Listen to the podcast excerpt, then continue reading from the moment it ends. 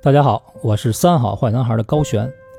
六年了，有人说我变了，变得保守了，柔软了。其实我还是那个张狂坚硬的少年。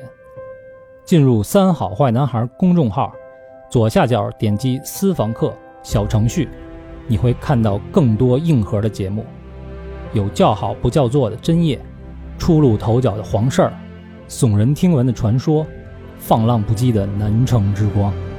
想来硬的吗？我在私房课等你。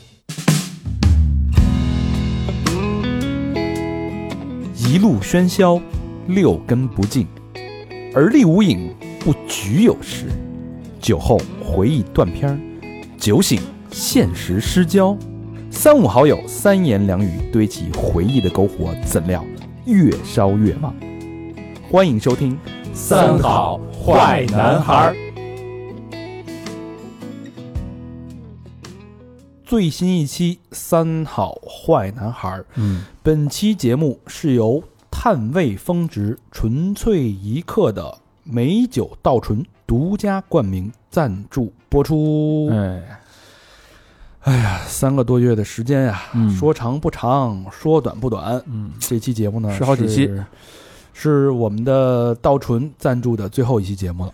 我们要与金主爸爸说再见了。嗯，嗯呃，不得不说啊，嗯正如稻醇的品牌阐述里面说的啊，嗯说什这么个，人生是以片刻为单位，嗯，这些片刻其实组成了人生的各种各样的重要时刻。对那我们跟道纯一起见证了三好各种的三好人生啊，三嗯好乱谈呀、各种各样的高光也好，低谷也好，包括大白总也自己讲了自己的人生的故事。嗯对，倒没什么低谷啊，全是高光。我觉得咱们的节目，嗯节目，但是但这段人生里边这段时间我们经历了很多呀，嗯，对全全世界人民都经历了很多呀，嗯对吧？对，这个时间我们很感激能跟道纯在一起。对然后另外呢，我们不是之前上一期说了那个联名产品嘛，嗯卖的是真好，没错大卖啊，大卖真的是大卖。就是大家经常说祝三好大卖，这个产品真是大卖。但对其实我并不是说三好有多对这个影响力有多大，或者大家有多捧，这是一方面啊。嗯另外，我是一直觉得好产品自己会说话，对道纯确实是好东西。对嗯而且这段时间跟道纯的客户合作的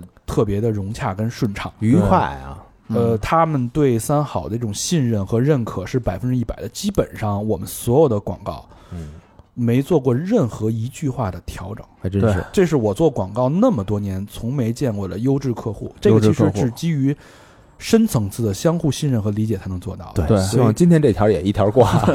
所以我们也特别感谢道纯。嗯，对呃，最后呢，千言万语啊，汇成一杯酒吧。嗯祝道纯在之后的日子能留下三好的印记，嗯，嗯带着三好一起走下去，对，销售长虹，嗯未大卖未来可期。老何问呀，什么是长虹啊？长虹，长虹你不懂 啊，啊，长期的红下去。我以为你要说古惑仔那个啊呢。好的，好吧，也希望未来跟道纯还有更多的合作机会。嗯，嗯那也谢谢大家对三好的信任，这么帮衬我们。对嗯好吧，那正式进入今天的走进科学，走进科学为何神秘停播？央视为何对此沉默不言？旁观众人为何露出神秘的微笑？这背后的一切，究竟是人性的扭曲，还是道德的沦丧？敬请收听本期《三好坏男孩》最新节目《走进科学》。哎哎，呃，别的我不知道啊，反正肯定有人性的扭曲和道德的沦丧。我是你们的科普专家大长，你们好吗？欢迎大家和我们一起走进科学。我是小明老师，我是和平， 我以为你是道德沦丧了，当然啊，我是高璇。对呀，这你怎么没说 呀？对，嗯，呃，走进科学，哎，对是一个非常传奇的一个节目。我不知道现在的年轻朋友们知不知道啊哈？ 应该知道，但应该不关注，因为多少有耳闻吧，应该。呃，这节目是一九年九月份停播的最后一期，哦，一九年才停播。刚刚啊去年停播，哎呦哎哇塞，反正伴随着我度过了一个美好的青年时代啊。但是这节目它是为什么说是这个传奇的节目呢？嗯，呃，这期节目啊，我们将会给大家就是重新把这个走进科学的前生今世，嗯哎，给大家梳理一下，嗯这是第一部分啊。嗯，第二部分呢，我们准备了《走进科学》最佳神秘莫测、最佳这个惊悚的三段故事特别悬疑啊，啊，呃嗯悬疑的节目，给大家再现解构了《走进科学》的这种风格，用我们的方式再给它给它给它弄出来。我告诉你，希重区新地柯演绎一下希区柯克啊，要看过那会儿《走进科学》，呀，什么也写不出来。直接改行了， 直接改行了，改行修皮鞋去了。直接挂笔了啊！对，呃，所以这个这个节目呢，这个年轻朋友们虽然没听说过啊，嗯但是对我们来说，这绝对是我们这个童年啊成长印记当中不可磨灭的这种呃一道风景。这么说吧反，正当时都拿它当科普节目了啊，这个印记和这个 fake pass 胸垫儿有一拼。深深的烙印。啊哎，这走进科学到底是什么呢？首先，咱们说这个名儿啊，嗯，嗯，它不是那个进入的进，靠近的近，不是阴吐啊，嗯在门不是口阴吐，磨一磨，这是它是逆耳的。它这个名儿起的真的，我觉得非常的微妙，很让很玄妙啊，嗯高悬的那个悬，很嗯玄妙。哎，它接近了科学，就但是它又这不是科学。反正跟科学沾边儿就是这意思。是远近的近，对吧？ 啊对，它啊不是进入的进，哎，这就这就是给这节目的之后的大火哎埋下的伏笔啊。嗯有点儿我让我想起一个图啊，就是一个鸟在那个水边上，然后伸着那鸟腿，然后试探那个水，有点那感 觉。看这凉不凉是吧？对对对。而我下池子之前也那么干。 然后这个《走进科学》呢，它是那个央视啊，呃，综合频道推出了一档科普类的电视我记得节目。那时候中央十啊，然后它这个节目目的呢，就是呃，其实这个顾名思义嘛， 嗯弘扬科学精神啊，嗯，宣传科学思想啊，提倡科学方法啊，嗯传播科学知识。那不挺好的吗？哎，嗯但是一条也没做到。但是走着走着呢，他就走进三农了， 你知道吗就跟科学没什么关系。画风一转啊，话说二零零四年这个节目进行了改版，因为这节目第一期是一九九八年六月一号播哎呦播出的那可真够早的啊，，九八年那会儿人家是也是非常这个那很先锋了，其实。对先锋而且严肃的科普节目，嗯但对是做了几年之后呢，就是差点意我思，没人看也。结果就转型了。转型之后就变成了这个大家这个喜闻乐见的，这个大家这个口中的这个这个神坛上的走进对科学了。对，嗯他把这个画风一转，转到了社会焦点呀、热点呀、疑点呀、难点，嗯，给出这种合理的科学解释。可以，三点嘛，三点式可以来一个。哎，但是这个东西它这个知名呢，后来被被后人津津乐道呢，主要因为这个东西给很多这个八零后跟九五后呃九嗯呃八零后、八五后、九零后哎，造成了不少的童年阴影。嗯，什么样的童年阴影首先，他这个非常擅长，有点像咱们那个见鬼日的那种风格啊，啊？故弄玄虚。卖关嗯子，卖关子，充分的运用这种阴森的画面、诡秘的音乐、深沉的解说、鬼片儿拍摄的手法，吊足了你的胃口。哦，弄一大新闻呗。而且往往他就会把一集拆成上下两集。啊，可以，敬请收看吧。就比如说你游泳的时候，你发现底下哎有一个有一个那个在沉深沉在这个水那个河沟子里边的一个东西，闪光，哎，远看可能是一个。是一个那有有鼻子有眼儿的一个东西，哎呦，近看上面这个还飘着一层浮的一个漂浮物，而这啊这个东西啊，看着有两个角，有一个哎呦角啊，然后有鼻子有眼儿的，就是哎呦哎，呦这要是走进科学家能拍两集我操！啊，说这是远古的生物吧，嗯什么的，天外的来客 吧，什么的啊就各种用科学的方法去分析水质啊，分分析这个材质啊，分析它的重量啊、浮力啊、季节对它的影响啊，嗯嗯最后演四十分钟，哎，最后打捞上来是一个废弃的喜羊羊的一个头盔， 去你的！所以他往往就是在最后一分钟，哎，把这个结论抛出来，发现是一个特缺的一个结论反啊正。之前都告诉你是用科学的方法啊，所以这是吧这这这节目确实跟科学没什么关系啊呃不，但他这个过程当中，他是用各种科学方法去求证的，啊，对呃，所以这个节目呢，最后让人就是说给贴了一标签儿，就有点侮辱人的智商的感觉啊。嗯嗯这就是走进科学。所以刚才说到了啊，从九八年开始嗯，到一九年截止，长寿了，算我是，操，二十十一啊，年嗯嗯是一个长寿的节目。嗯 呃，但它基本上分它的这个生命呢，基本生命进程分三个阶段。嗯， 第一个阶段就是九八年到二零零四年，这是最辉煌的，相对来讲比较严肃的阶段，非常严肃比，较严肃啊。呃，就是严肃的这种科普类的节目。嗯但是发现到了二零零四年这个节目呢快干不下去了。啊，然后据那个主持人啊张腾岳，嗯嗯，主持人说一开始他们特别严肃，甚至找了那个六个诺贝尔得奖的那个呃获奖者啊探讨这个未来的发展，嘿哇，甚至跟随那个中国探险队呢登上了南极冰盖之巅，哎探索这个雅鲁藏布大峡谷，聊聊青蒿素怎么制成的什么的，那在各类科教和电视评选中呢屡获大奖啊。嗯，但是发现越做这个得奖越多，但是带来的问题也是这个随之而来，叫好不叫座，就有点 感像觉这词儿有点耳 熟。有点这咱像们，的专栏节目 啊，就是很多优秀的栏目啊嗯都有如此这样的命运，比是如说针叶硬化馆。嗯你这嘴啊，敢， 你个臭老敢，你个 说的时候都不自信啊。比如说我们的，我跟小明力作，啊，哎，唐唐朝皇上，哎，黄了，这名儿起的这有点问题啊。然后最后呢，这是这个主持人就说了，啊张同学说的这个那那段时间啊，是我的事业的低谷期，嗯也是节目组的困惑期。最差的时候呢，我们全国的收视率是零，我操，一个看的都没有，真像噩梦一样。我直接看喜羊羊去了，谁看他那节目？啊对他们，他就发现就是老百姓不买单，嗯我操，这个怎么办？这走着走着，他妈的，你确实是科学走进科学了，但是嗯老百姓走远了呀，嗯观众太不接地气了啊观！众走远了，所以他们转型，哎嗯，大胆这个转型转型，下了一个重大的决定，这个就是大家喜闻乐见的二零零四年之后的这嗯个走进科学哎呦就和大家见面了。转成什么样了？咱说说。这转型后边后边有这个有一个非常一个先决的一个条件啊，嗯就是他们这个二零零四年，他们从这个九个转型的候选人选当中，有一个叫张国飞的人，哎，哟，脱颖而出。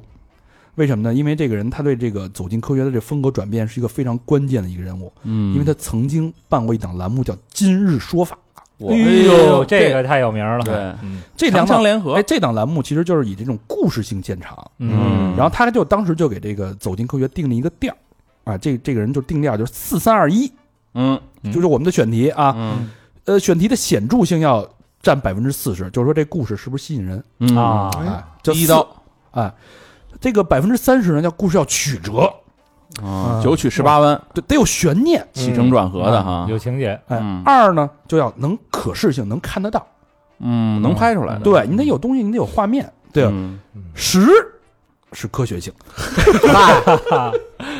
这这东西做完以后就什么也剩不下了，就啊，所以这个这个张国飞这个一出手，哎嗯，，果不其然，这个二零零四年之后的《走进科学》啊，真的就是飞起来了，大火是腾吧飞？了，大火，张百飞分之十才走进科学，怎么能火呢？甚至创造了二零零六零六年的时候啊，嗯一度创造了这个栏目收视率的这个奇迹，哎呦，哎，就是一路这个水涨船高，成了这个电台的扛把子。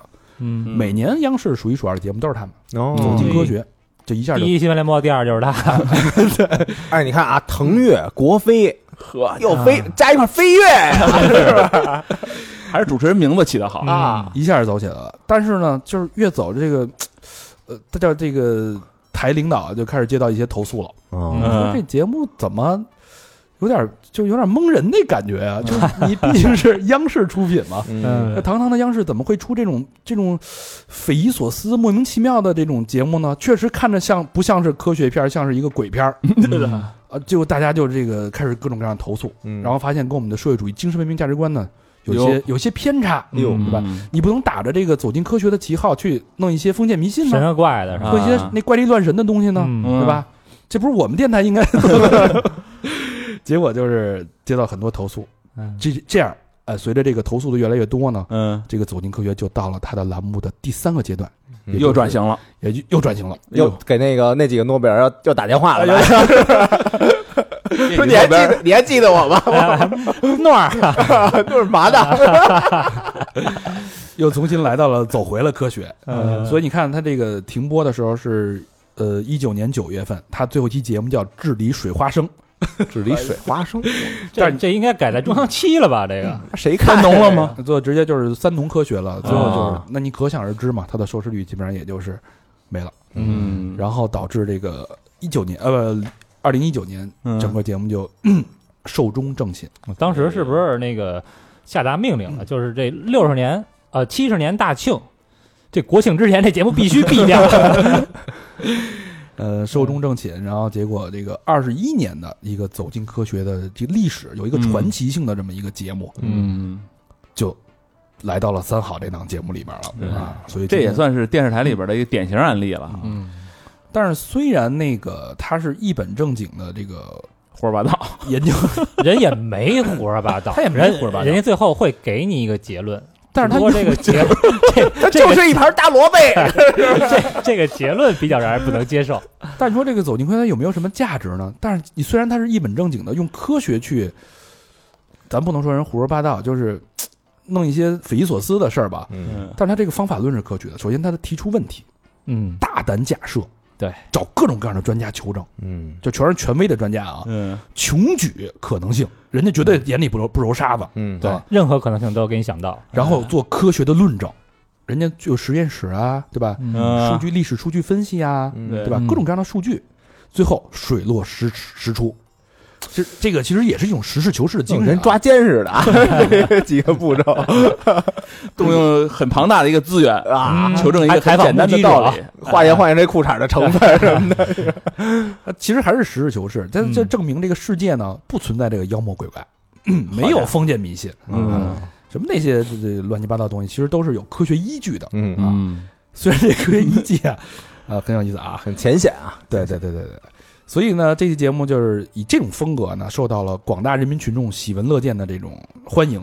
那主要据说它的受众呢，除了这个青少年，嗯我们啊，就是六十岁往上的了。呃， 还有大多数是这个小学二年级之前的哦，这个受众，这个教育学历水平是他们最爱的节目之一。嗯啊，呃，对，比动画片都好看。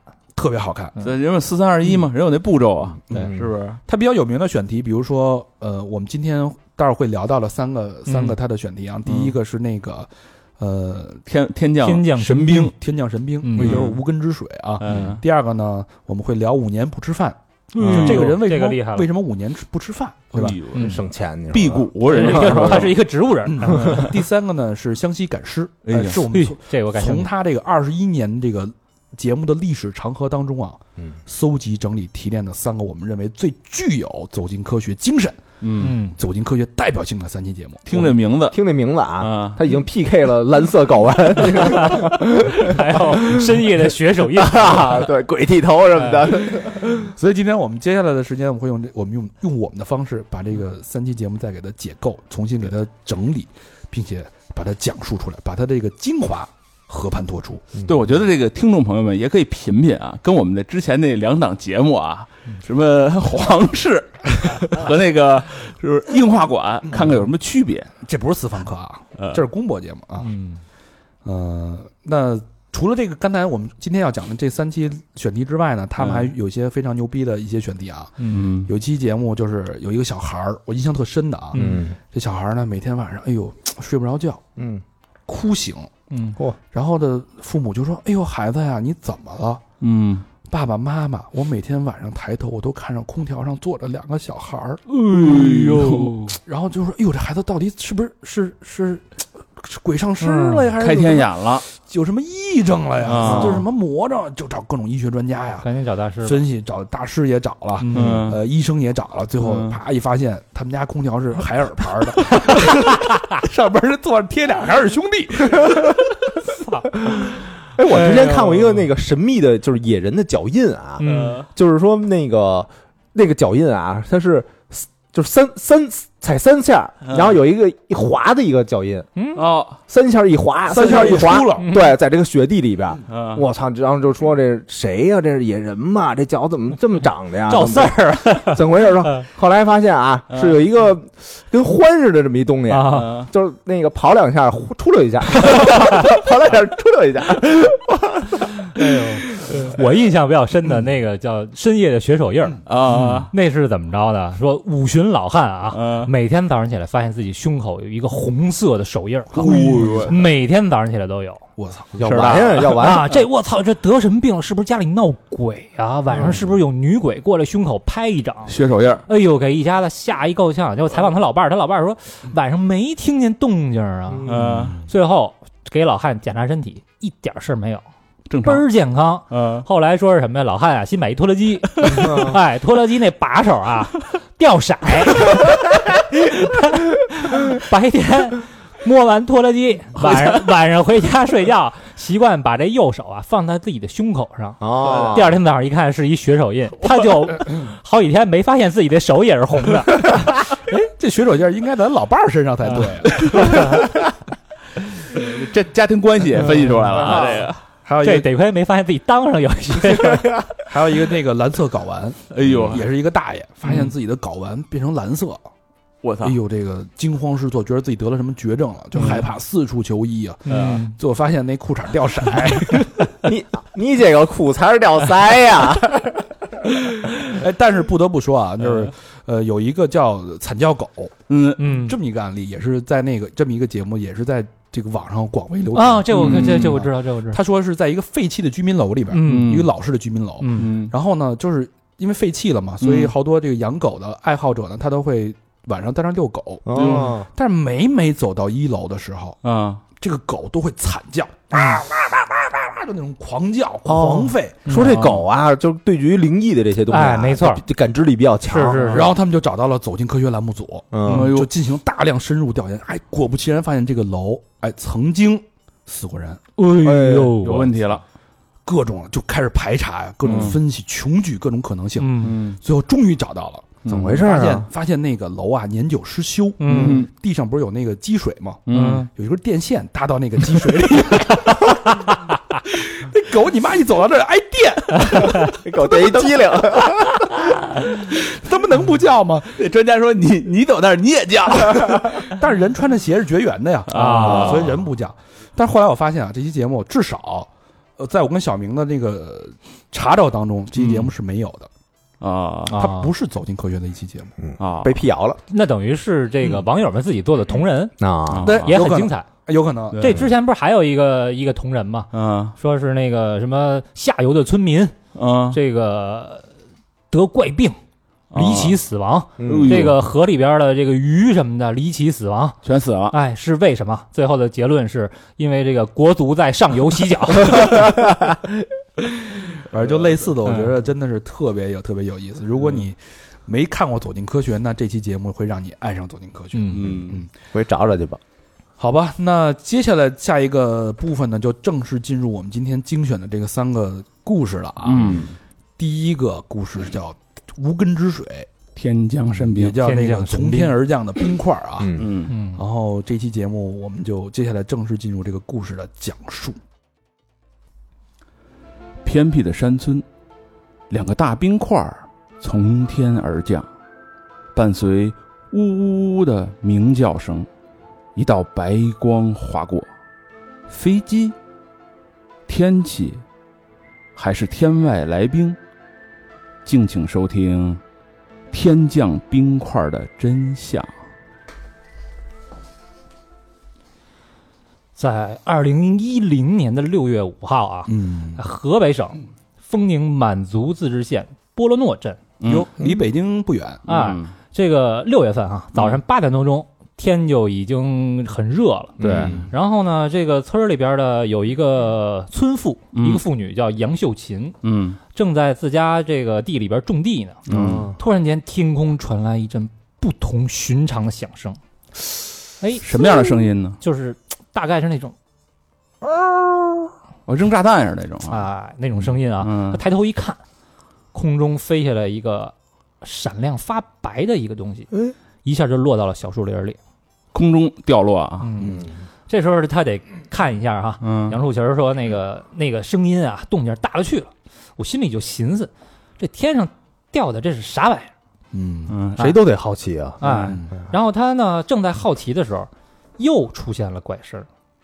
又一声，还哎不止一块儿，哎，不止一块儿，又掉下来一块儿。然后呢，嗯不止他一个人，在这个小河对岸的一个男性的村民啊，嗯也听到了响声。嗯然后这杨秀琴呢，她好奇，但她又不敢过去，为什么？因为她怕是炸弹。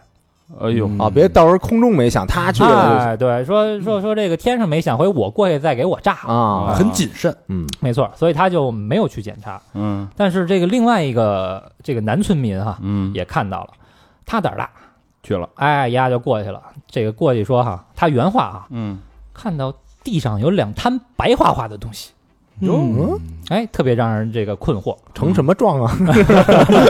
多大一摊啊？你这个小时候看小说 是吧？两团白花花的肉，呃，然后其他的村民呢，就是也听到了这种声音哈，也都嗯纷纷的赶来了。村嗯民们大家就围观，你一言我一语，说这啥玩意儿啊？嗯，哎，有这胆儿大的啊，拿起来了，说这不是冰吗？我尝尝，直接放嘴里了，哎，直接放嘴里了，说哎，还挺甜。嘿呦嗯，哎农夫山冰这是这胆儿可够大的，然后有的人说呢，这个并不好吃，是一股土腥味儿。嗯嗯，然后众口不一，哎，大家就是这个也都不知道这是什么，说要不然啊，咱们找村支书去吧。嗯，他呢见多识广， 嗯，然后这村支书来了，来了一看，你们有病啊！这个冰随便就往嘴里放吗？万一有毒怎么办？是嗯，这是从哪儿来的呀？哎，所以赶紧啊，咱把这冰给收起来，嗯，放冰箱里去。最后呢，就联系北京的专家去解释一下，为什么嗯天上会突然掉下两块大冰？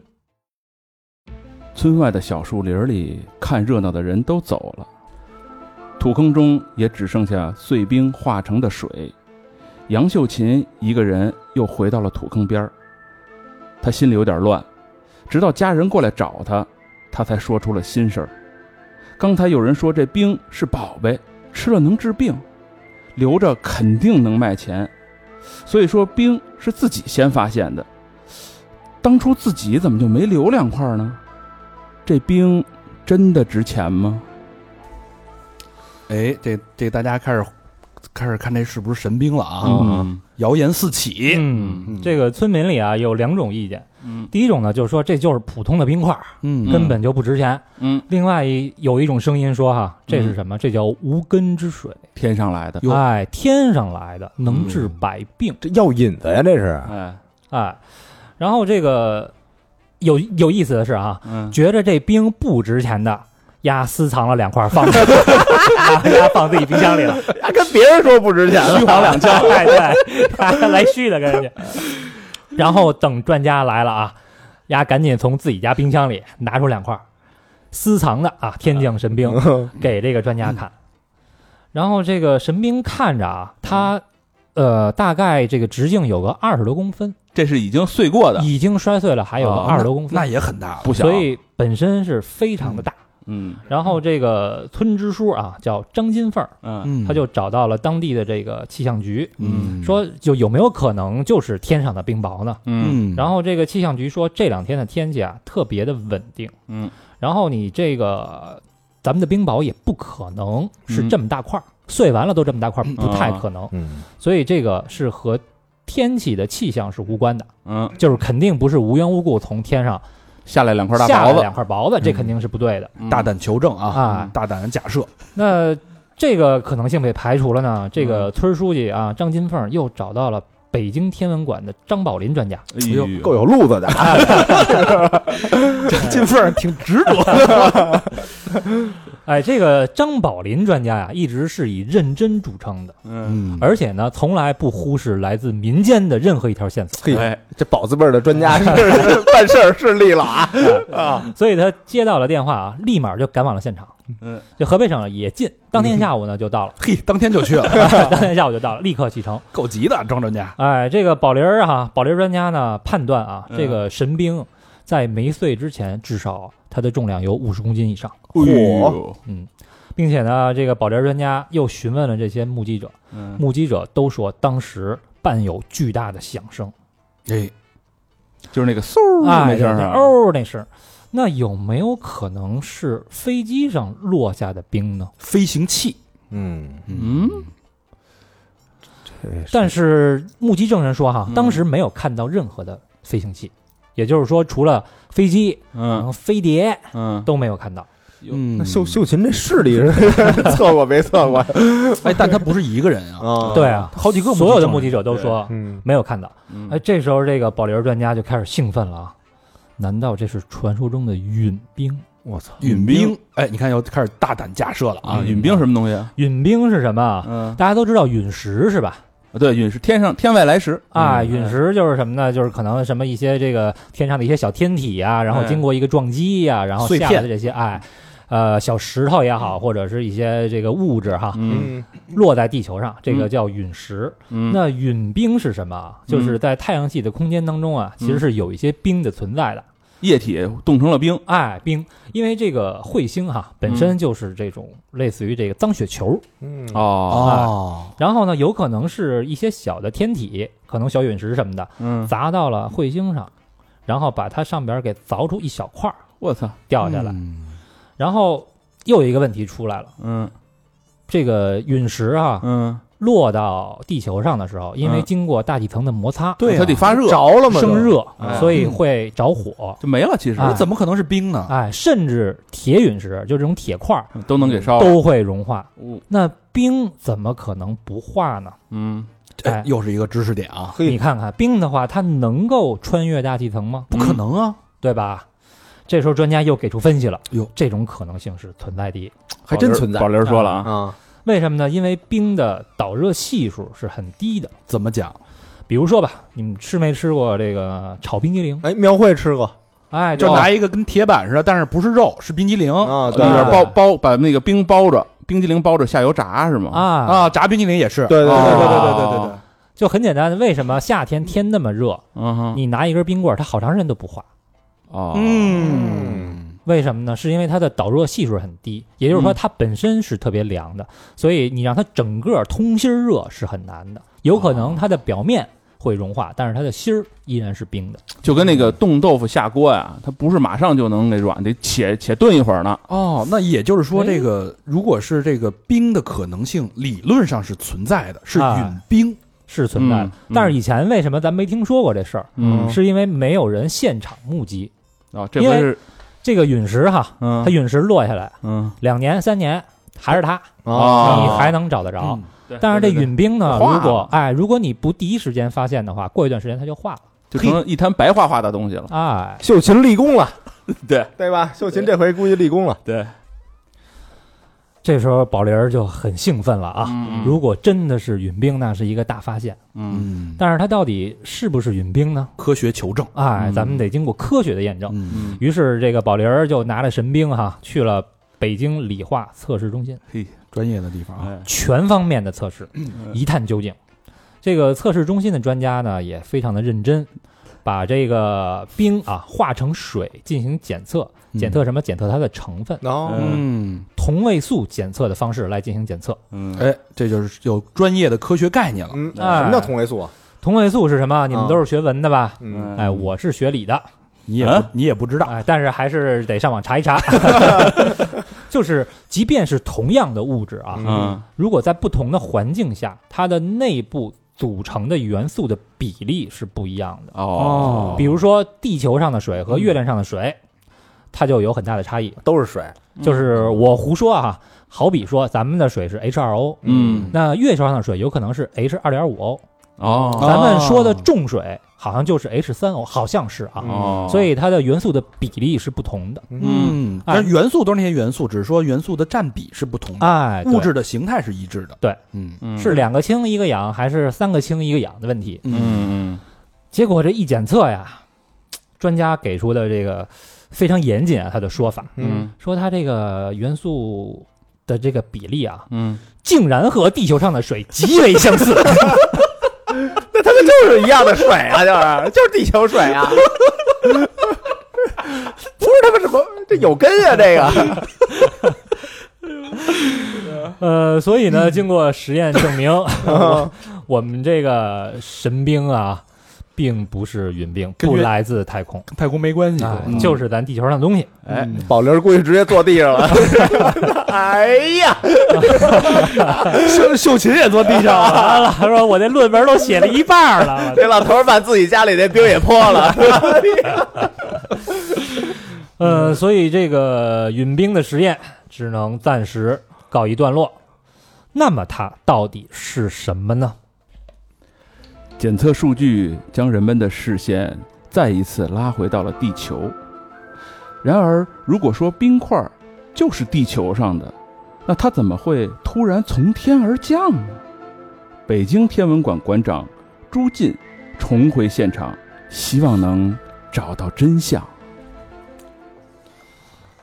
呃，鲍林儿 下线了，呃又来一个新的专家入哎入了啊，朱馆长。朱馆长上朱线，馆长，朱馆长来的第一件事儿啊，嗯，就是对于目击者的证词产生了怀疑，有哟，呦，是不是我们最初就把飞机排除、飞行器排除就是不正确的呢？嗯哦啊，没准当时有飞机飞过，哎，因为什么呀？他想起了一个呀，之前北京郊区嗯就有飞机坠冰的案例，馆长还是吃过见过啊，有经验啊有经验。对啊但是呢，区别是什么？那个冰是蓝色 的，哟，更神奇哎啊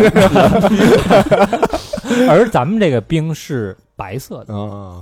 飞机上坠下来蓝色的冰，哎，这蓝冰是怎么回事啊？嗯，蓝冰呢是人类的排泄物，嗯，经过飞机的特殊处理，变成了蓝色的冰片儿。哦，包屎的那个东西啊，啊，所以为为什么有点土腥味儿呢？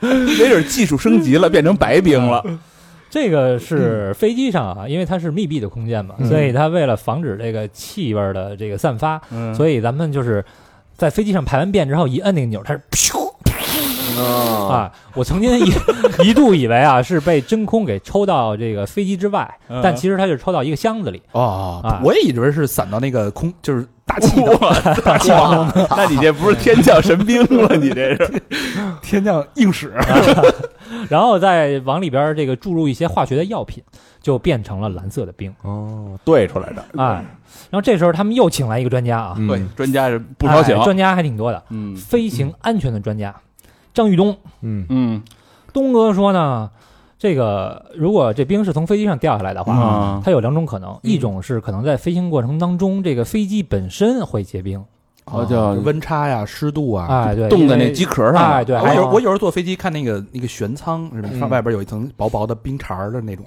嗯，因为很冷哦嘛。对对温差很大。对，但是那个冰呢，都是一层一层的，也就是几厘米厚，嗯不可能是这么大的这个体积。嗯那这么大体积呢，就只有一种可能，就是呃厕所排出的这个蓝冰。冻成块儿的哎这可个啊，但能是专这家个给给那个坐实了，嗯，嗯，但这同个位素肯定不一样。这个东西啊，首先它是，就是它不是说飞机就随时往下扔，是说嗯有可能那个因为管道渗漏，所以掉下来的。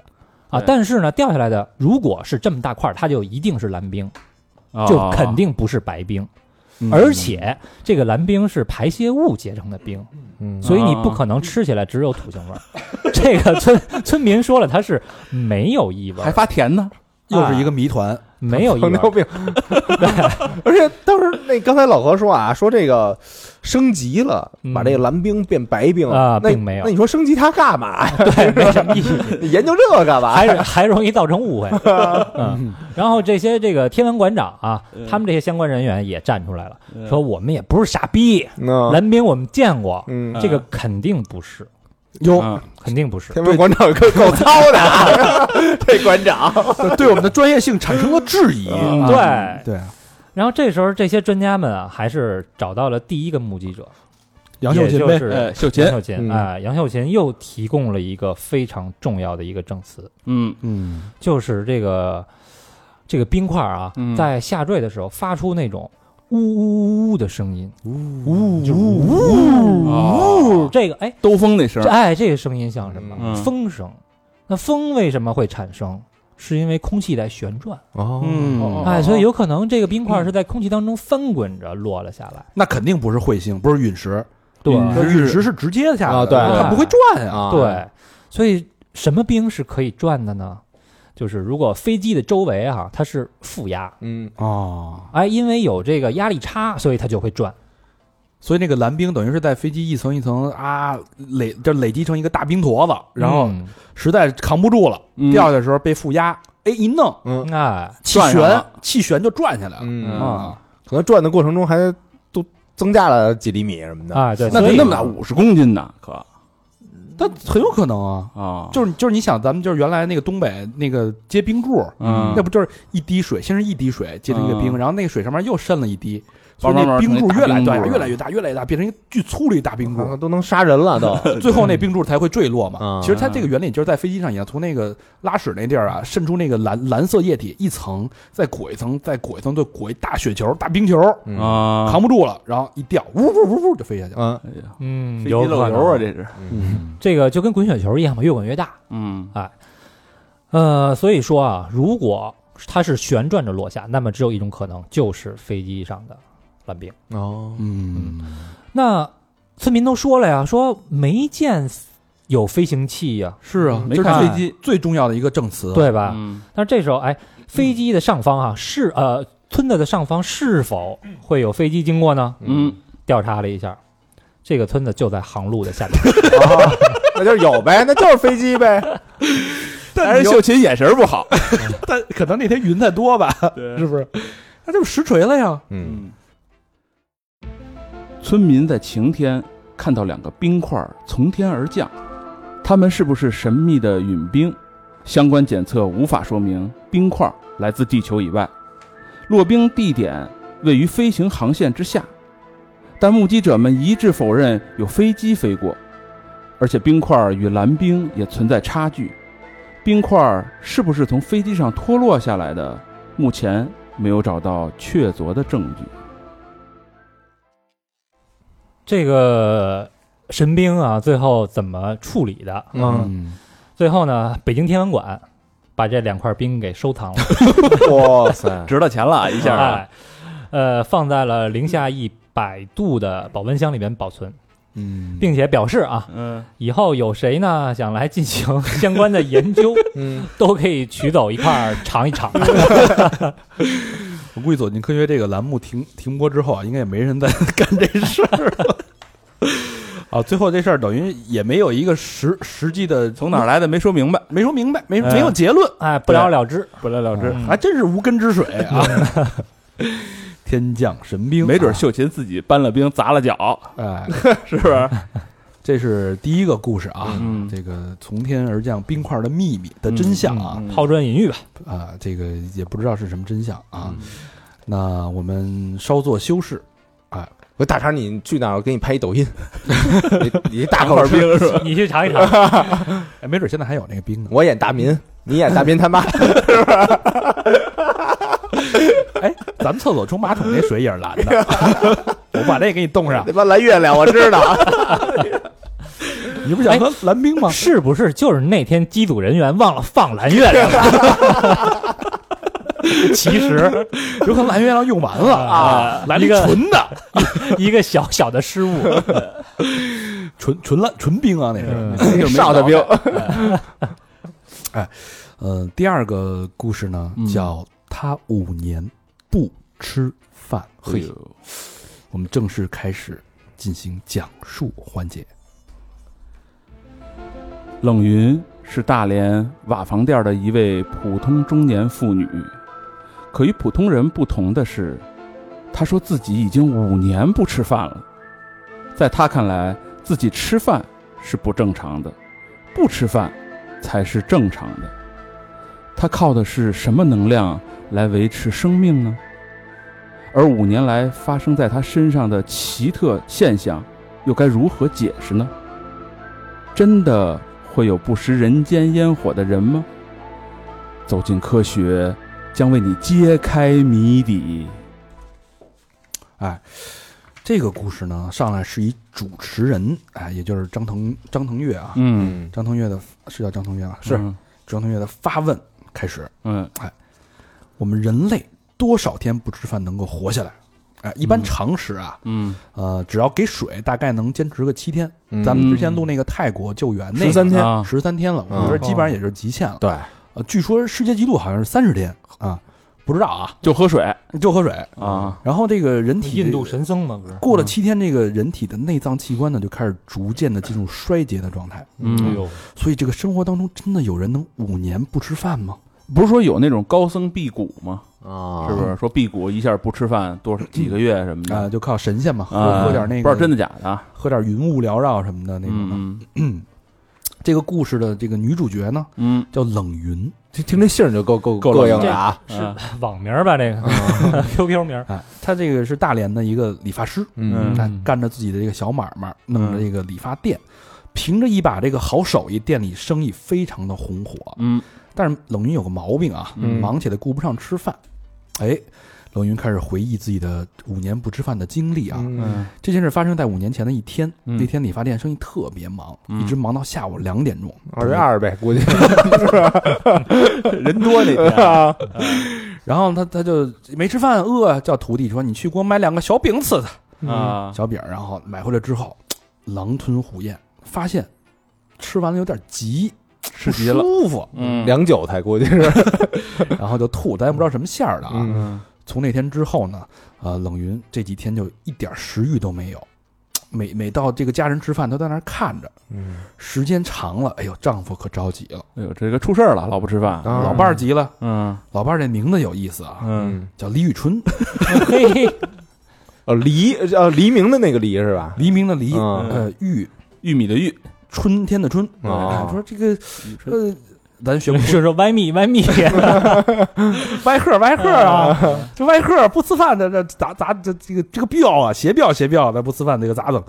然后就哎说咱得去医院看看去啊，嗯就去了这个大连这个瓦房店儿的这个医院，嗯，都去了啊。嗯这个医生说你这结果特正常，嗯，没事儿，呃无法解释，嗯这个人人人生生理奇迹。这个李宇春也当然也不理解啊，这嗯好端端一个人，哎呦就陷入了沉思，嗯，难道是饭菜不可口？哎，这有点那个走进科学那那范儿就上来了嗯啊。难道是饭菜不可 口？难道这个对什么食物都不感兴趣？嗯还是我们这个嘖需要有些方式去逼他去食用这个晚餐？嗯，采用手段，哦上手段，说今儿你吃饭，我今儿奖励你一次。 你不吃饭，你来来我这个，据春哥回忆呢，嗯更想吐了，这个冷云一吃饭呢就满脸通红，憋得上上气不接下气啊，嗯，这个浑身疼，腿肚子还疼，眼睛也不好使，哎呦非常难受。呵家伙，得送他件衣服 啊，然后这个春哥一看，哎呦，这老伴儿太难受，就别逼他了。嗯所以每当这个一家人这个团团聚吃饭团圆吃饭的时候啊，嗯这个冷云都在旁边冷眼旁观，哎呦，然后不但吃不下饭，连喝水嘖都觉得很奇怪。啊，为什么呀？呃，冷云自己说啊，嗯我每天呢就喝点自来水，喝点矿泉水，不能喝热的。像你们喝那个茶呀、饮料、奶，通通不能喝，哎呦，就是水，只能喝点凉的。就这样呢，就一直就过着正常人的生活，就靠喝水。 热的不嗯能喝，啊那完了，那完了，真应了他这姓儿了啊， 只能喝凉的。哎，就奇怪了，这故事嗯听起来跟天方夜谭似的，这人这李宇春想贡献点儿， 不行，热的不行，这就靠喝水就维持这个生命吗？嗯，这冷云喝水也挺奇怪的啊，他嗯直接只喝那个从冰箱里冻过的冰水哎呦嗯冰水，啊、这个这个春哥呢，必须得把这冰块先敲碎了，放到这个矿泉水里边给他喝。那得喝天外来难道是神 兵？这找秀琴聊聊去的。啊都是连着的，这故事，这一下这一喝就喝五年啊，啊哎呦五年只喝这种水。可这么如此这个神奇的这个功效，在自然界里边，只有植物才能做到。浇水就能活， 哎，那他拉屎吗？等着呀，啊别着急呀、嗯春哥对此也是百思不得其解，栏目组就联系了位于辽宁沈阳的中国医科大学附属第一医院，他们愿意给冷云做一个全面的检查，希望能够解开冷云不吃饭的秘密。我们的记者和他朝夕相处了两天，冷云真的是一口饭都没有吃，但是没有想到。到了第三天的早上，却出现了一件事情，把所有的人都吓了一大跳。这这出出什么事儿了 这第三天啊啊？大家就发现这冷云啊 昏倒在床，热晕了，热了，晕倒了， 三天没吃饭啊！啊，那大但家是五年怎么办？怎么过来的呀？这难道你五年没吃饭，今天终于扛不住了？三十六拜都拜完了，就折在一哆嗦上了。巧 了， 冷云晕了，然后这春哥急了呀！我这老伴 儿怎么回事？赶紧送吧，送医院。中国医科大学第一附属医院啊，嗯，所有人都给送过啊来，进进去就是嘁哩咔嚓一系列的检查。嗯呃，这个检查结果呢，终于出来了，嗯，结果却进一步加重了人们的疑惑。哟，什么结果啊？这外科医生说啊，嗯这肢体反射挺好啊，全心全影的，啊，不像长期这个没饭吃，嗯呃，也不像很衰弱，特有劲儿还挺有劲儿。啊。嗯，对，没什么问题。呃，相对来说呢，他还属于比较不错的那一种，操，营养很很充实啊，很均衡，还哎，没有什么这个急症。嗯嗯可但是呢，这大家就是说这不对呀、这个为了这个查清冷云这个五年不吃饭的真正原原因呢，呃，大家就逼这个春哥回想。嗯嗯呃，春哥就是说，哎呦，这个之前呐、确实有一些反常的症状。嗯，呃，这五年当中呢，他不光只喝水，而且他这个大小便，呃高老师感兴趣那个问题啊啊，极不正常。哎呦，啊怎么怎么了据春哥回忆啊，他？啊，这五年来啊，他大小便啊，小便经常有，嗯嗯但是每一次都很少很少，从来没有过大便。哟，嗯，那冷云这前列啊，不是，她是女 的。偶尔这么一两个月呢，有一次就有这个感觉，提出大便的要求，嗯但是坐在便池上边呢，排出来都是气体，你就直接说放一屁股就完了。放一屁 股，没有实际的物体出来。嗯哎呦，这五那就合着这这这这意味着这个冷云五年就没大便过。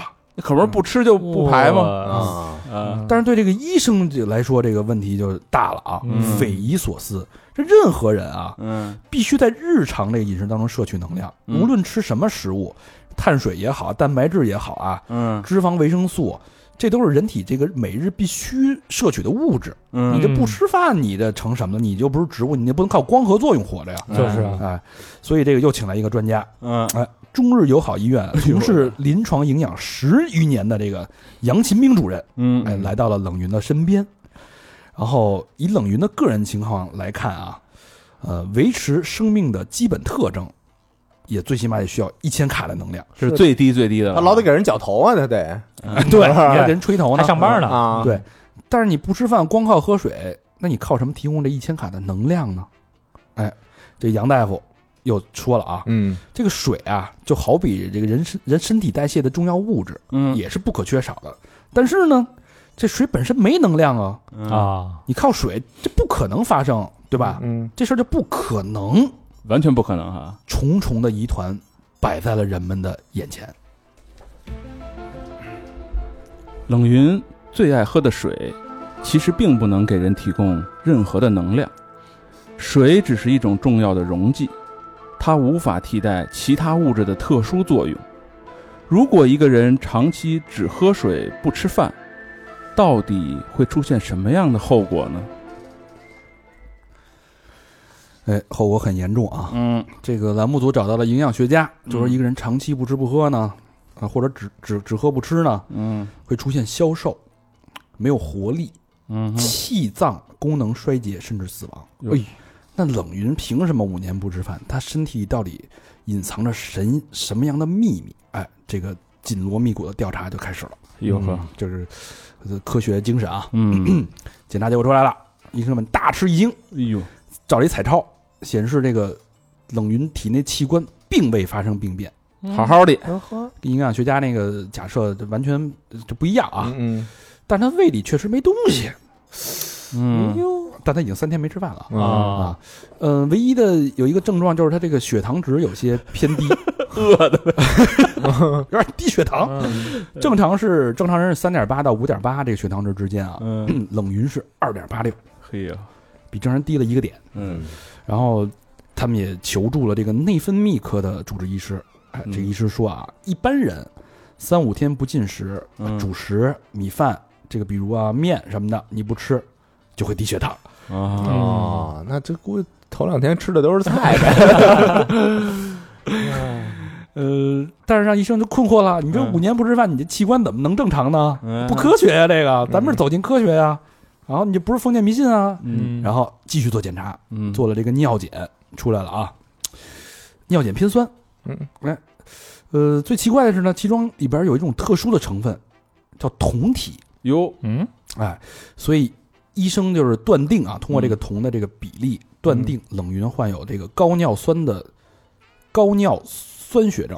嗯，这是一种什么病啊？吃吃海鲜吃的呀，哎，这个这种症一般是两种原因造成，一种是遗传，嗯但是他们家又没有遗传史，嗯，那另外一个原因就是跟他的饮食有密切的关系。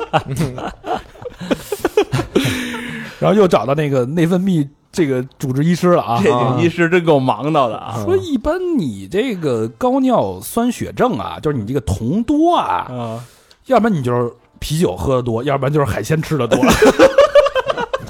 涮锅子吃多了，哎这样这姐们儿大连的是吧？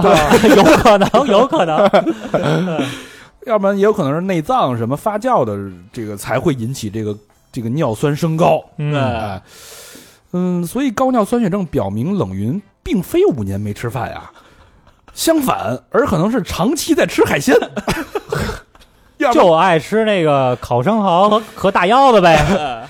所以这个五年不吃饭在他身上，哎，以到这儿啊为止，这个我们的科学精神已经是已经给出答案了，嗯，不攻自破。那冷云承认了啊吗？他确实吃吃， 肯定是吃东西 了，而且吃的是海鲜一类啊的。 那这个谜团呢，就再一次摆在了我们的众多的专家和栏目组的工作人员的面前。我都替专家头疼，啊， 咋回事呢？根据冷云的彩超还有其他的报告分析，冷云身体的情况属于健康人的范畴。医生经过综合分析之后认为，冷云很可能是长期偏食或者是短期未进食的状态下造成的营养不良。这就和冷云说的产生了矛盾。他坚持说自己已经五年没有吃饭了，那么这个事情到底是怎么回事儿呢？哎，这个刚才也说了啊，嗯各种检测嗯，不可能，科学已经给出答案了。就是他吃，但是冷云的丈夫李宇春不这么认为，嗯嗯，他认为冷云五年不吃饭，身体依然保持正常，靠的是打嗝。啊，哎呦，打嗝还有这功效 我呢？操！这个李宇春的原那 话说明吃多了呀。春哥的原话就是说，嗯，这个冷云大哥啊，跟一般人不一样，跟敲鼓似的。哎呦，哎呦，我操，嗯哎双彩，那 那是连打嗝带放 屁啊！哎，李宇春这么一说呢，冷云也觉得是这么回事儿。嗯他说我每天啊打三遍嗝，啊早上六遍六点呢打一遍嗝， 哎嗯，大概十到二十分钟，打完就饱。中午十二中午十一点呢再打一遍嗝，也是二十分钟。好家伙，那下午四点四点半左右呢，又打一遍嗝。这这嗝啊赶上电报大楼那钟了，这晚饭吃的有点早啊，他这个，打完嗝就饱嗯了，然后每天就靠这三遍嗝，然后维持这个生命啊，照常那个正常的上班。哎呦呵，哎但是这个打嗝，打大家都打嗝嗯啊，这打嗝能靠这个东西去补充你的身体能量吗？哎，我们又找到了中日友好医院的杨大夫， 杨大夫可能有点疯了。啊杨大夫反手给那个记者一嘴巴，嗯 这事儿你他妈找我干 嘛？操你妈！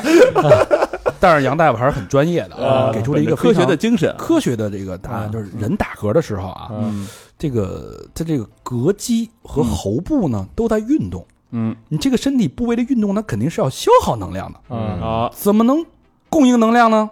哦哎满拧，那这不可能发生啊！嗯所以就在医生这个对这个解释感到困惑的时候呢，春哥呢又想起了一个细节，嗯哎呦呵，那就是两年前的一天，哎，冷云跟春哥说那个，呃，春哥，春哥，我眼睛睁不开了。哎呦呵，这个春哥一看，眼睛大量的充血，通红。第二天呢，就什么都看不见了，跟盲人一样。哎呦，在屋里走，这这还得他还得扶着。哎嗯，呦呵，所以这个冷云的两年前的那一天呢，眼睛就是暂时的失明，嗯而且更奇怪的事儿还在后边儿。嗯这个春哥说了一个月之后呢，眼睛就自然的睁开了呵，一个月呢，啊，跟好人一样，嗯就恢复现在的样子。但是时间不长呢，又不能说话了，哎呦呵，只能靠纸笔交流。但又过了一个月呢，又能说话。这人家怎么折腾人呢？医生这这个他就想这事儿会那个能不能提供一些新的线索呢？又请专家了呗？哎，这会儿又到了耳鼻喉科，哎这几层这医院这几层楼跑遍了，那个是免费看病的，这啊，姐们儿其实为体检的， 然后这就是大家觉得是不是有没有一些病变啊，对吧？因为你这不说话又看不见了，一发现一查，没事儿，挺 好。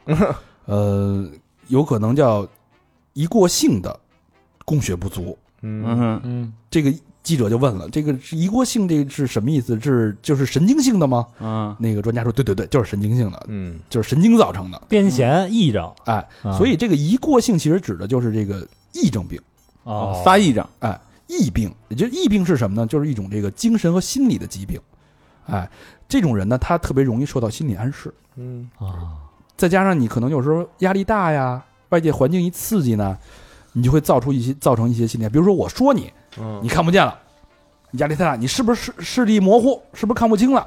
他可能就真看不见了。这压力可不是大吗？找这么多医生， 但他这是不个是他本身这个压力并不是器质性的病变，而是说嗯完全是由精神造成的。估计那顾客说啊，你他妈眼瞎 了吧？你给我，你给我头绞成这 样，你这这按你这么着，你就没饭吃了。压力一下来了，所以呢，那就继续继续检测吧。这嗯个疫病肯定就得因为精神病嘛，嗯就得做心理性的测试。嗯，然后这个开始这个做这个去了心理科的 电电电脑室啊， 这个好家伙，这个教授又说了，嗯这个人啊，他这个精神确实有点问题，他这个焦虑中等焦虑，嗯，哎嗯，中等抑郁，并且呢，这个躯体化症状呢达到了一定的高度。哎呦呵，也就是说呢，她并不是一个奇女子，嗯而是有一个这个生病的病人，就她有病，哦哎她这有精神上的有一些疾病，嗯，那跟不吃饭有什么关系呢？就得神经， 就脑子有病呗。她觉得吃了，啊，他绝对没她吃，觉着没吃，牛逼呃但是她老公也不知道啊，她老公就是她老公，她可能偷偷，偷，我操，她老公一寄般生，虫，对，她跟老她老公一直在生活在这种就是两个人在演戏的状态下。啊哦她老公说：“哎呦，你也不能不吃饭呀！”她很享受这个状况，嗯啊，关怀，啊，就是一到家人吃饭的时候，就是她老公就会有嘘寒问暖，啊，然后这他就冷眼旁观，嗯冷云在旁边看着一家人吃完，他自己不吃。但是嗯当家人都吃都吃完了睡觉的时候呢，自己去吃火锅去。哎呦我操，所以呢，这种时他精神就被这种潜潜意识的或者表明面的刺激和暗示给强化了。哦，也就是李宇春呢一直在暗示他，你你没吃饭，啊啊，你不吃饭，你不用吃他饭，也相信了。但是他饿了的时候，他还会去吃自己喜欢吃的东西，嗯我操，但他记不住自己喜欢吃东西啊，老忘，啊。他就是吃把了，啊把自己吃饭这事儿给忘了，他吃了的时候呢，然后她那老公又又强势，嗯又又又暗示她，嗯，刺激她，你没吃东西，嗯，她就又觉得自己没吃东西，嗯我操但，是她饿了，她又去吃东西。这春哥也有点问题啊，春哥有什么病？春哥也查查得了嗯春哥就是一直在关心她嘛， 啊对啊，再加上她的工作压力大啊，加上这个，呃，春哥一直的暗示，导致她这个抑郁症、这焦虑症在持续的巩固。哦那、，这个病呢，这一拱就是五年这，心理病一犯就犯了五年，哦，所以五年没吃饭，嗯其实这是她吃饭了，就是忘了。这这应该说他为什么五年吃海鲜？ 改改标题改这得了，我操，所以这个就是所谓的五年不吃饭的人 啊。这是这个走进科学，再一次让我们大开眼界啊！咱这个专家挺累的，我觉得，加一米字儿，他哎呦五年没吃米饭， 我要是那专家呀， 我也去你 吧，直接跟节目组开干了，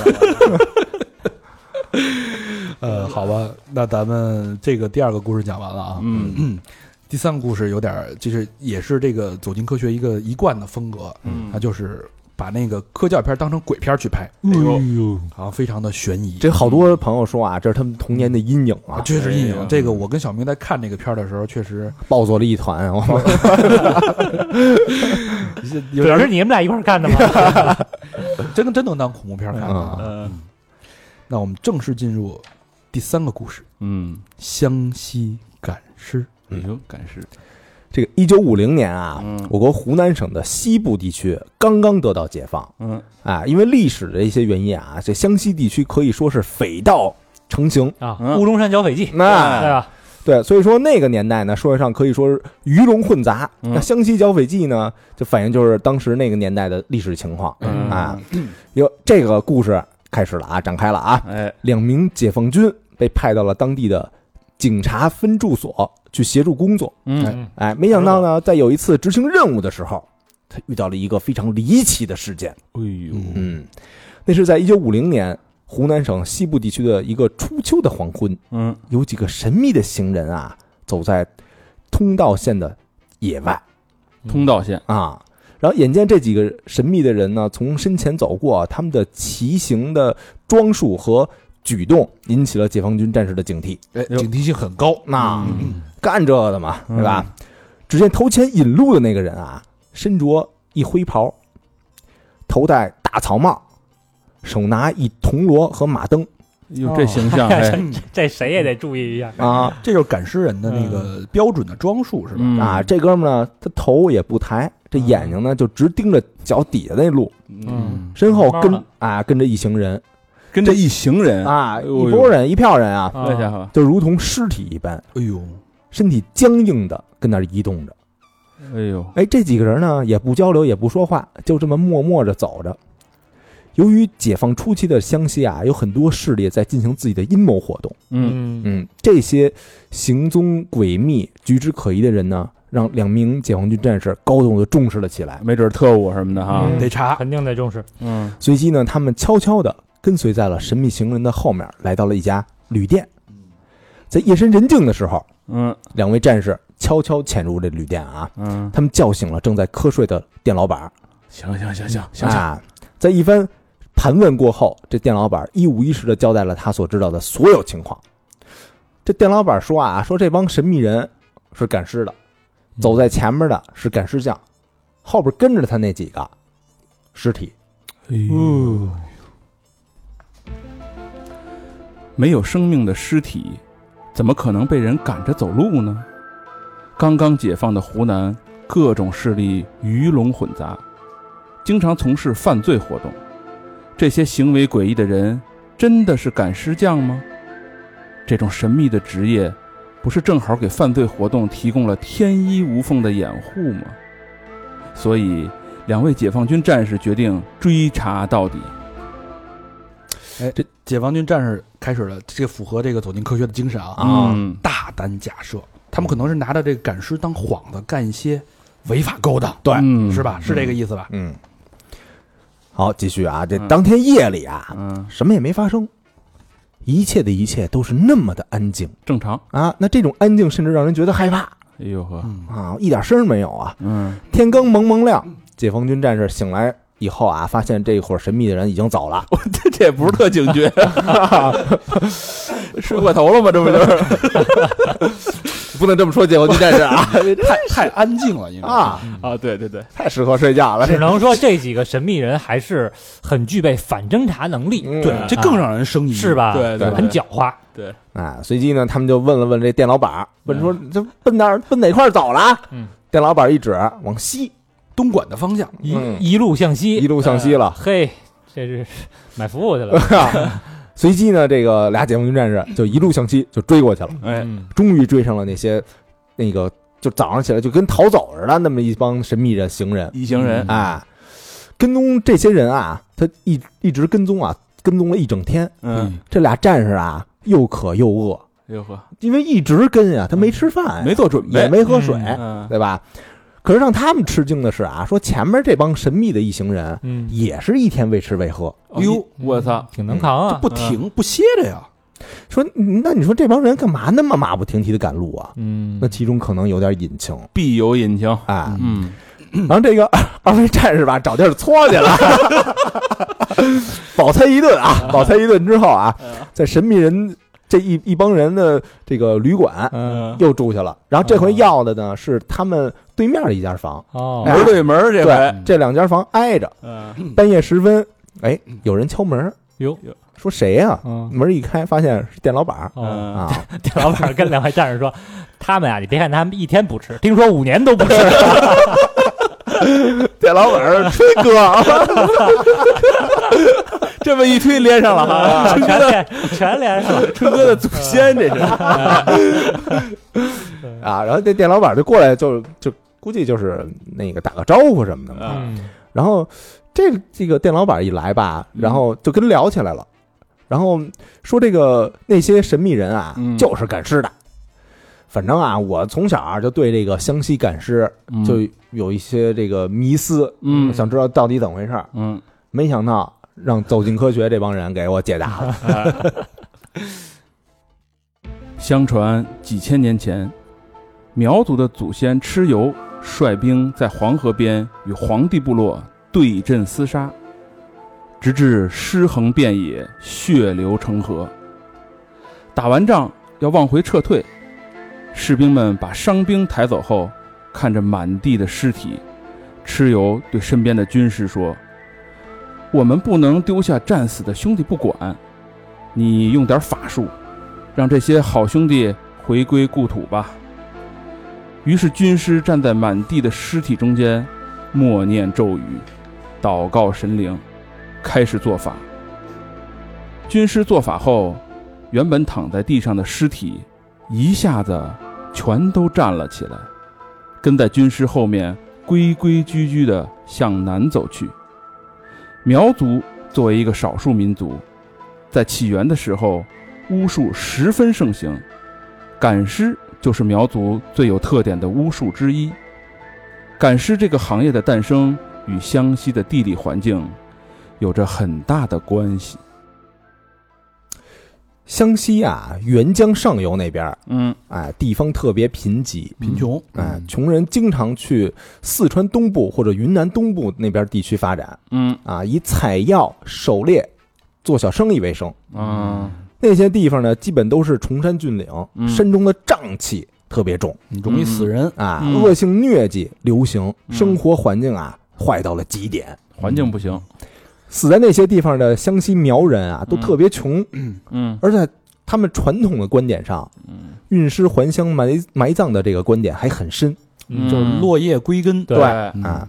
但是在内上千里的这个崎岖山路上啊，嗯，即使有钱，也难以用车辆或担架来运输。嗯当啊条件有限呗，就是对啊当时啊，，就于是吧，就有人就把这个赶尸这行业就给创立出来了，嗯用这种比较稍微经济一点的手段，嗯，把这个尸体给运回到故乡去。得赶回去是吧？嗯，嗯就成了一风俗了呗，就是最后。对嗯这种风俗呢，嗯后来就在湘西流行起来了。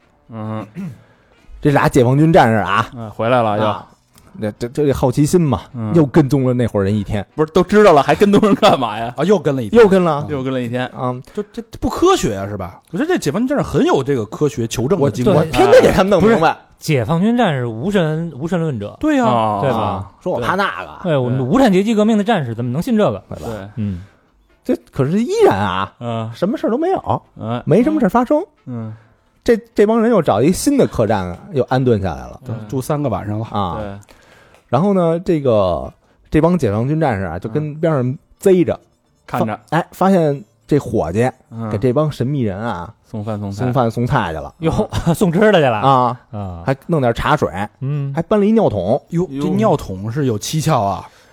呃，这个后来就琢磨嘛，嗯可能这个当地的习俗啊，嗯是说这个晚上嗯，得有人看着这尸体，哦，呜，对吧？别这尸体再跑了。哦，等于是他这个尿桶放在屋里边，他就不出屋了。对啊对，不起呃就起夜不出屋，对啊就守着这尸体了。啊哎，呦哎，这个有点深了啊。嗯，嗯死尸真的会被赶着走吗？这不可能啊！这一问题一直让解放军战士们觉得这伙神秘的行人来者不善。他们也许是借这种令人毛骨悚然的队伍，让遇到的人争相避让，掩饰他们非法行为。两位战士决定，当天晚上无论如何也要采取行动。是这行动，跟了三天 了都。嗯，急了，必须得知道怎么回 急事。了！你们这帮人，擦的嘞！这俩人呢，这俩解放军战士嗯直接就敲门去了，当面锣对面鼓，啊当夜就敲门去了，敲门当当当，啊，然后里边那开门的嗯解放军一看，嘿，就头前引路那开那个敲锣那哥们儿啊，啊，然后就问说你干嘛的呀？嗯你后边这帮人谁呀？有人啊说我哈我我真是一赶尸的啊啊，，他还交代了自己的姓名，嗯啊交代了后边那些尸体那帮死者的姓名。嗯啊，一并爆出，哎，对，嗯然后这么一看啊，更没什么可疑的了，啊，对吧？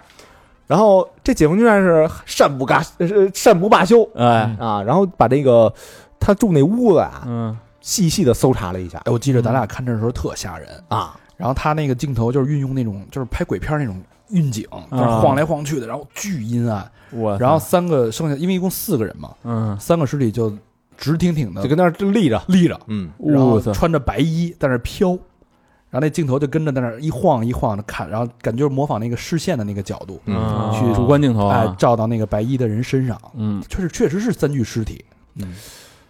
但是啊，但可是可但是，啊，嗯这搜查了一番啊，嗯也没发现什么异常情况，那确实是很正，常，嗯，很正常啊。嗯然后回到了这屋，一名战士就想啊，嗯可能就是老张那边啊，干嘛老李是吧？ 那个你刚才记着没记着？什么呀？有这么一细节，哟，这细节是什么？嗯，他看见了几副啊人用过的碗筷，哎哎呦，呦，这就不是一个人吃饭，嗯，啊几副，几副嗯这不严谨了，这个说这操他妈死人也吃饭呀？就是啊，嗯冷云都不吃饭， 你这你这死人死人，你搁这吃什么饭呀、你 对吧？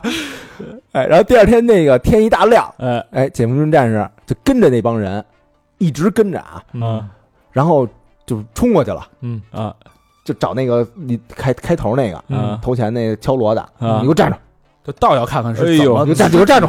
尸体怎么自己走的。啊对对，然后这会儿呢，那哥们把草帽一摘，嗯，又一个细节，嗯，全是细节 啊又有一个细节啊，他不是细节，这太明显了，这是什么细节？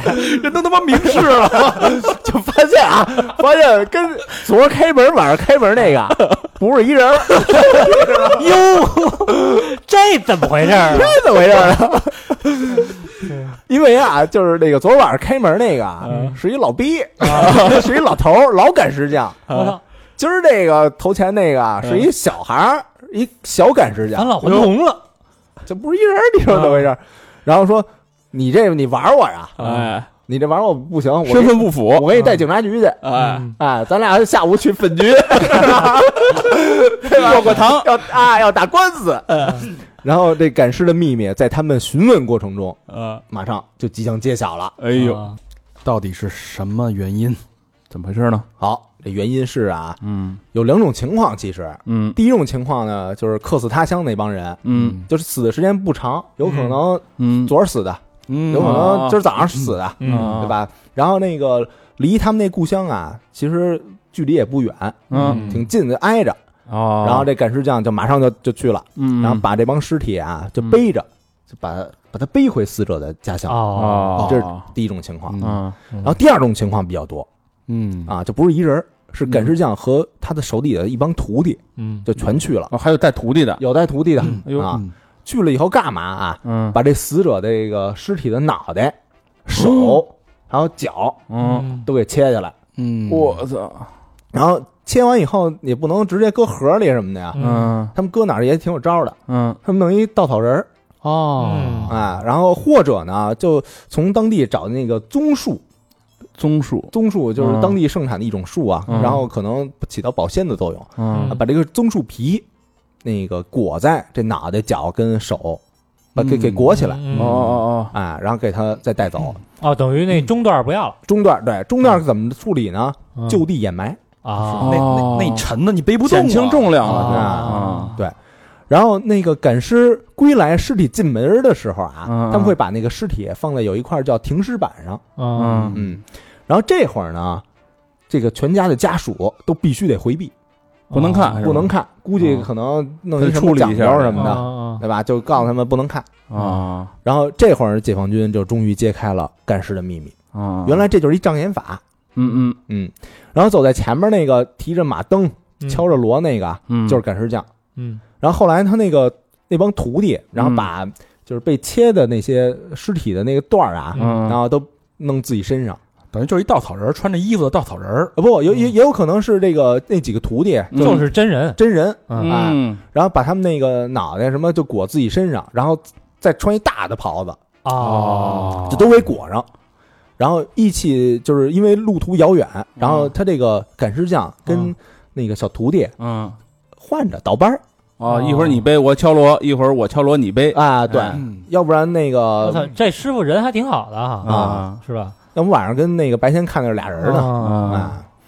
然后其实他是由四个人组成这么一队伍，都是活人，那不正好吗？外边看是一个活人仨尸体，啊，其实是四个人啊就是一人背一个呗。啊，啊。嗯所以这个走进科学又揭谜了啊！嗯哼这个赶尸这个队伍嗯其实是四个活人，四个活人背着的。活人把死人穿自己身上，对，我哎哎，我觉得我觉得那个那个挺挺牛逼的，就是把那个稻草人儿，嗯因为因为你衣服露出来只有头跟手跟脚嘛，对啊对就切四个，然后把那个绑在稻草人身上，轻啊，是省吧对省事儿，你外边看的就是一具一具那个尸体，嗯但你不不知道里边是什么呀？那等于这是一个墨守成规的一规矩，就是如果客死他乡背回来的，如果是就这几段儿，你也不能说什么。这是咱们嗯的不不行不动不是家属不知道，回避嘛，回避就说哦就是我要下葬的时候，你们要回避，就是你可能看一眼啊，大家都看一眼，你们的这个就是全虚全影的，对，对吧吧哦他没有身首异处，但是其实，但你背不动，多沉！你老何这样，你你对吧？你我操，咱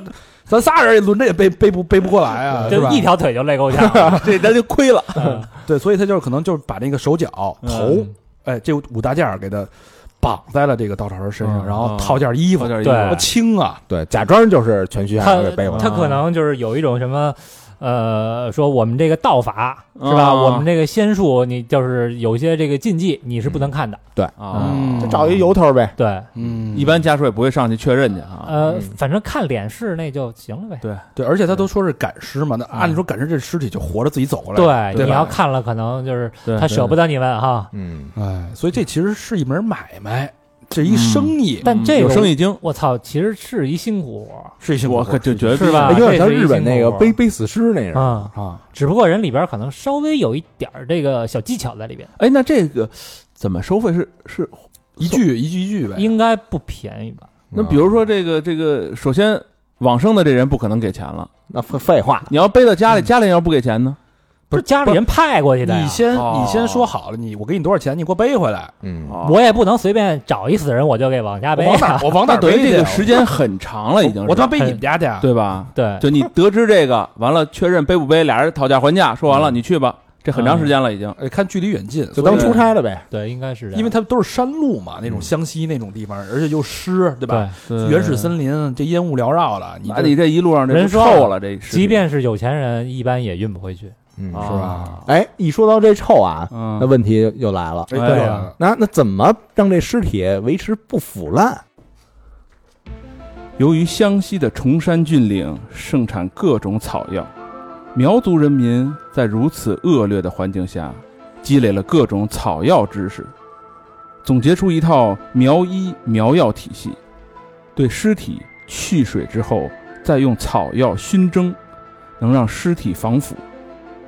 又或者，也可以加一定的朱砂，用水银蒸尸体全身，成了一层保护膜。致使尸身不腐。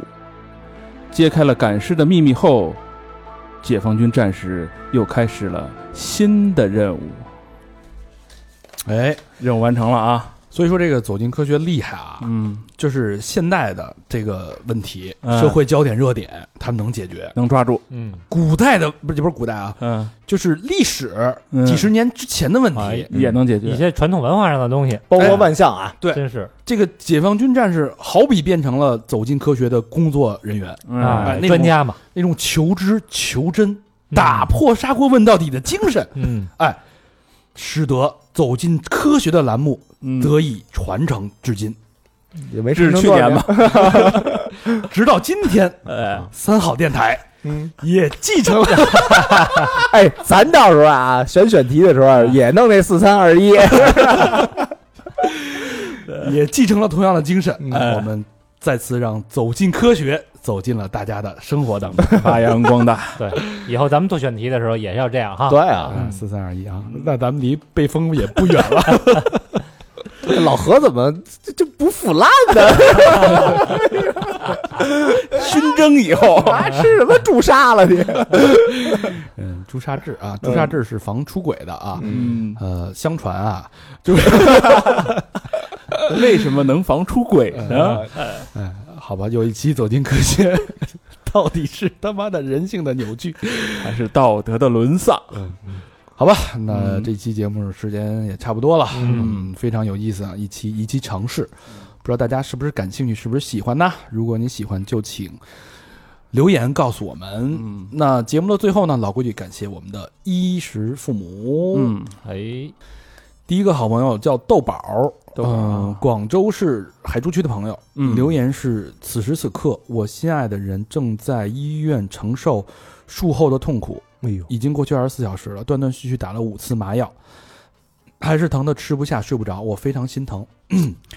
可是他还跟我说：“小意思，不用担心。”他的坚强还体现在不想让我看到他难受、狼狈的样子，而不让我去医院看他。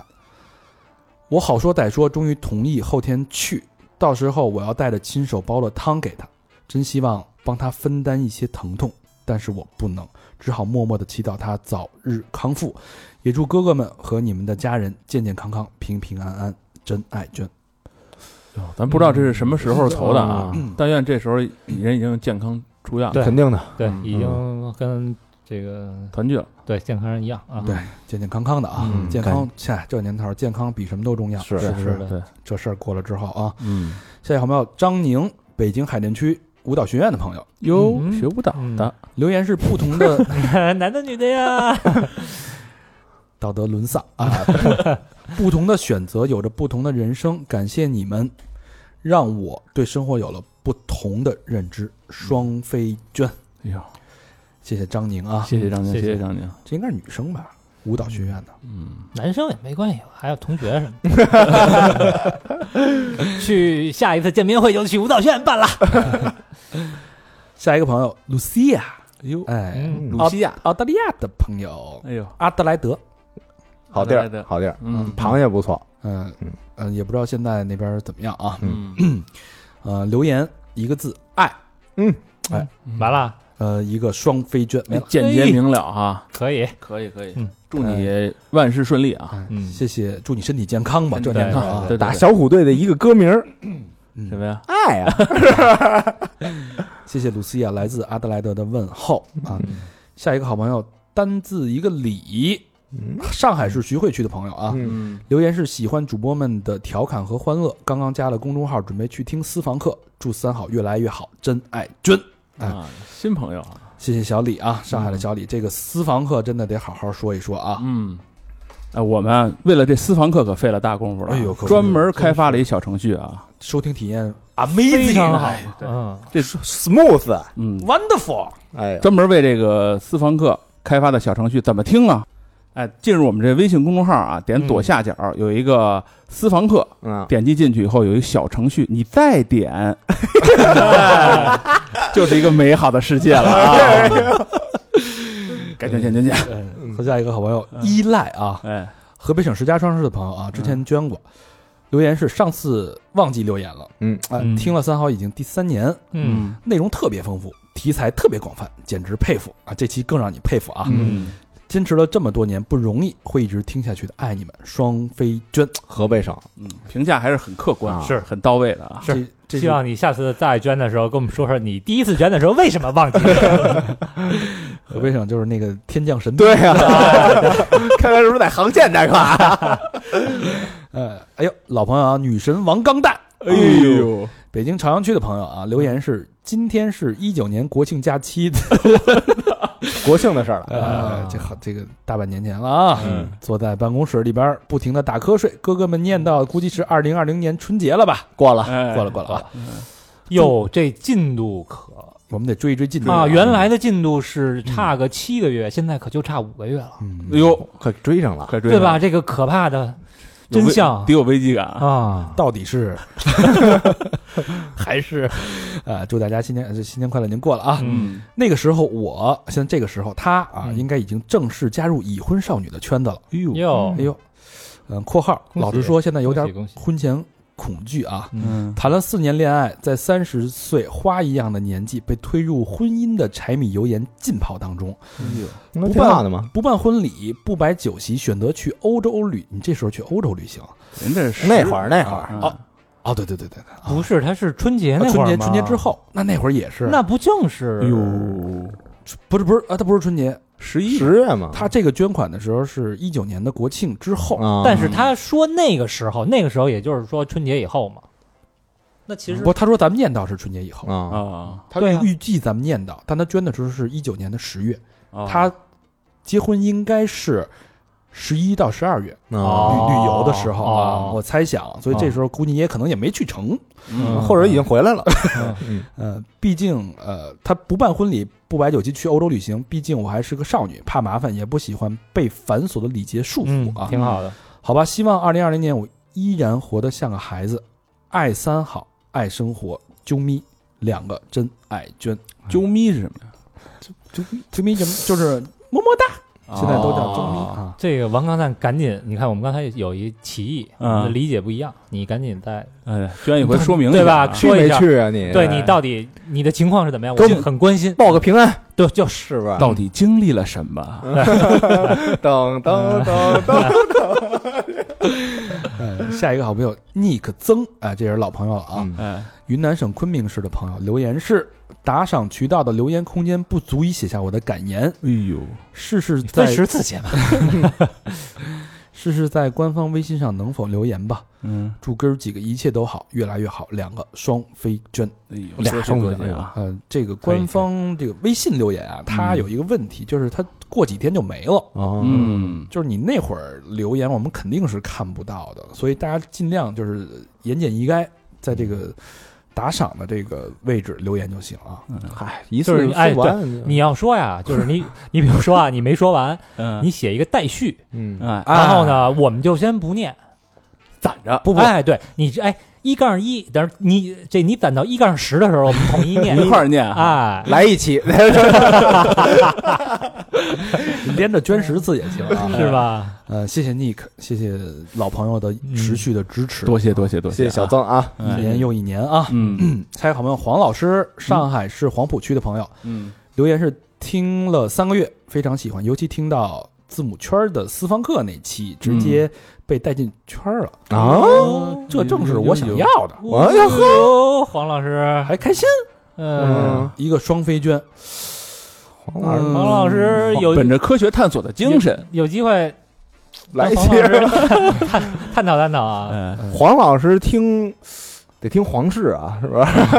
唐朝皇室，你这个接的有点生硬啊， 能卖就卖嘛，反正都都听私房课了，您就哎一拐弯儿，就是哎就把这个皇室听，嗯哎再念两个。嗯，下一个好朋友叫快叫我仙女，浙江省杭州市的啊，这也是老朋友啊。嗯呃，留言是读到第一个双飞娟是偷拍的那期，啊、嗯，也是我怀孕二十八周。哎嗯嗯，等读到这个，应该我家宰了一百天了吧？哎，哎，现在依旧等着你们更新，一希望，岁了吧，估计都希望你们长长久久，等着我家宰了以后给你们捐八八八。哎呀，双飞捐，宰的捐啊，那多不合适啊，啊你可以先提就是哎，先让还是他爸嗯走一步，谢谢小仙女，谢谢仙女啊，先短儿，来自杭州的小仙哎呦，女，杭州啊，好地方，祝小祝小公子那个健康茁壮的成长啊，对，是？吧？对，最后一个朋友叫上下行，嗯哎，一直在捐啊，嗯，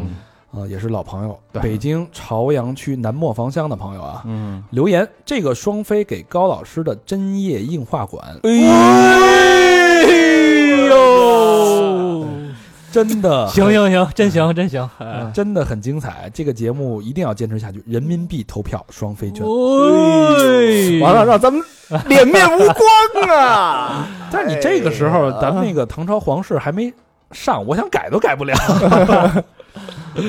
哎呦，上下行是哎吧？记住了，记住了，嗯 绝对行啊！行行行，必须行。 行行行，好吧嗯，谢谢上下行啊。啊！行行行， 哎呀，欢迎大家跟我们继续互动啊，来跟我们分享一下你那些人性扭曲还有道德沦丧 的故事啊！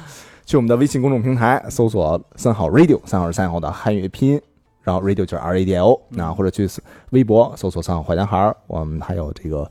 呃，Instagram 还有 Facebook，我们还有抖音，抖音也是搜索“三好坏男孩”，别忘了听法人的话，去我们微信的私房课体验一下小程序。小程序，嗯，好吧，这节目到这儿了，希望大家喜欢，一定多多留言，嗯谢谢大家的支持，拜拜，拜拜拜。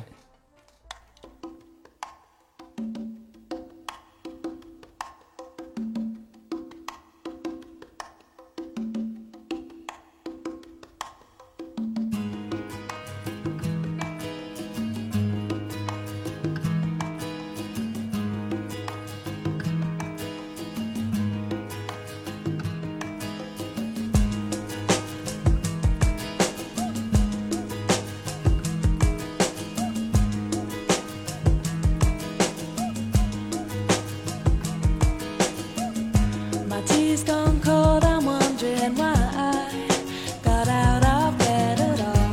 The morning rain clouds up my window, and I can't see it all. And even if I could, it'll all be grey. But your picture on my wall, it reminds me that it's not so bad, it's not so bad.